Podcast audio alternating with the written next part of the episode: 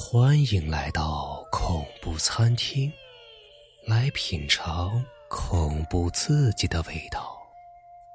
本节目由喜马拉雅独家播出。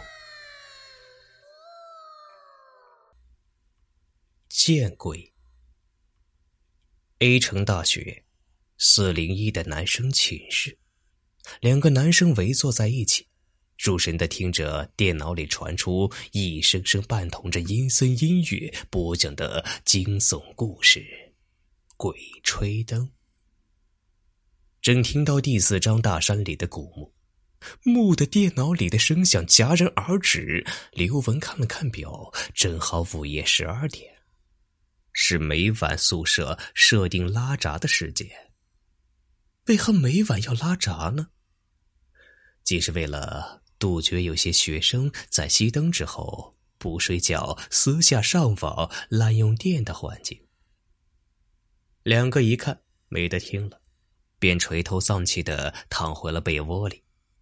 刘文说了一句：“要不咱们也去盗墓？我故乡那边有一座大山，小时候我终日满山遍野的乱跑，有一次我掉进了一个山凹里。”发现那里有好多古墓呢，当时我被吓得差点尿了裤子，转悠到天黑了才跑进去。哎，这好主意啊，比每天听小说过瘾。肖军的兴致马上提了起来，于是两人聊起了盗墓，越聊兴趣越是大。他们决定放暑假的时候去刘文故乡里来次刺激的盗墓旅游。临近放暑假的时刻，两个人每天在一起，神鬼秘密的琢磨着买盗墓爬山用的器械。两人堪称是用尽了心思，淘来的器具啊是一应俱全。刘文的家园是一座古城，这里的人淳朴而且守旧。当他们两人衣着时尚穿梭在小巷上时，引起了不少人的注意。进山的行程其实不远，只不过沿途凡是山路曲径，极不好走。两个人连玩带闹，很快来到了刘文所说的山凹处。穿过一道狭窄的山缝隙，便到了一处形状如盆的山凹。果真看到零星几座孤坟，并没有刘文刻画的阴森，坟也没有想象的那么古老。萧军有些绝望。刘文边走边说：“，听白素美说呀，以前我们这里曾经住过一名出生入死的将军，老年才有一女，爱如至宝。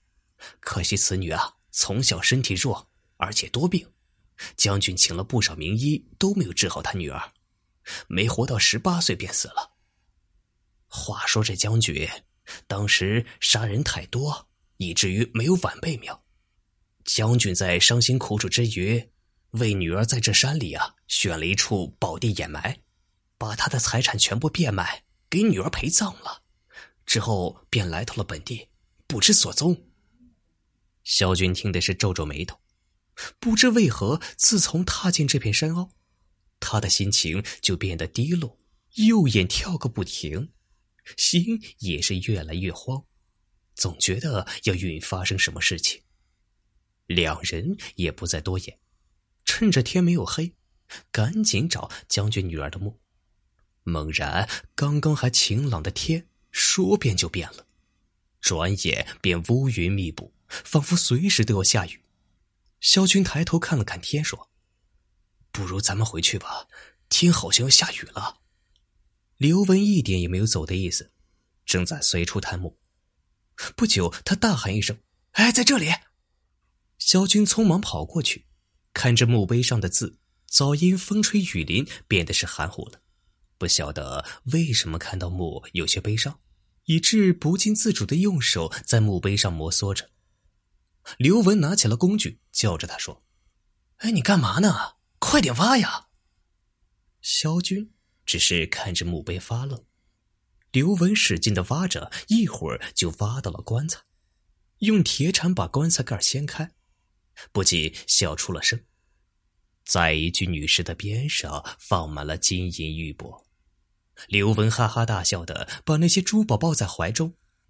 刘文只顾着欢乐，却忽略掉了女尸死了那么久，身体依然是完整如初。他边大声叫着，一边装着财宝。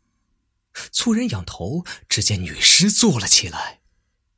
更恐怖的是，这女人的双眼正在流血。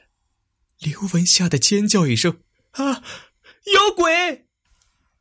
女尸直直的盯着他，那眼光像是有一种魔力，唆使刘文跟他对视。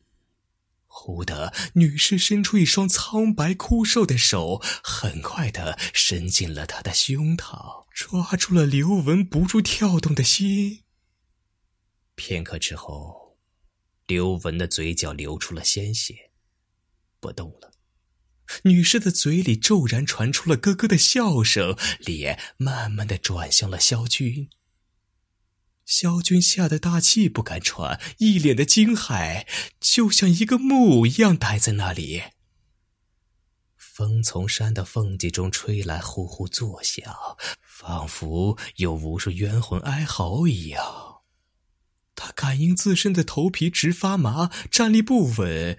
女士抛开了刘文的心，双手用力的捶在身体两侧，不住的滴着鲜血，冉冉的站起来，一步一步的向着萧军走来，脸上露出新奇的神色。他的眸子木的啪的一声掉在地上，一只蛆虫拱了出来，在空乏的眼窝里探头探脑，阴森异常。萧军从嗓子眼里冒出一声惨痛异常的啼声，双腿一软，昏死过去。在昏厥中，他的魂魄脱身而起，望着女尸，竟然升起了一种独特的感觉。他的灵魂来到女尸的旁边，女尸骤然变了，变成了一个美丽的姑娘。姑娘一下子扑在他怀里，叫着：“爹爹，你究竟是来了？”萧军用手抚摸着姑娘的头，说：“是啊，老爹不是说了吗？无论走到天涯海角。”我都要帮你找到害死你的那个医生。女孩吐了吐舌头，看着躺在坟墓里的刘文说：“你看，我也曾亲手复仇了。”小军刚要回头去看，忽的醒了过来，只见自己躺在古墓边上，刘文满身是血的死在古墓里。古墓里除了珠宝，并没有看到那具女尸。他冉冉的站起身，用铁锹重新把土填满了古墓。刘文留在了古墓里，抱着他那些珍爱的珠宝。好了，本期的故事就讲完了，感谢您的收听和您的支持。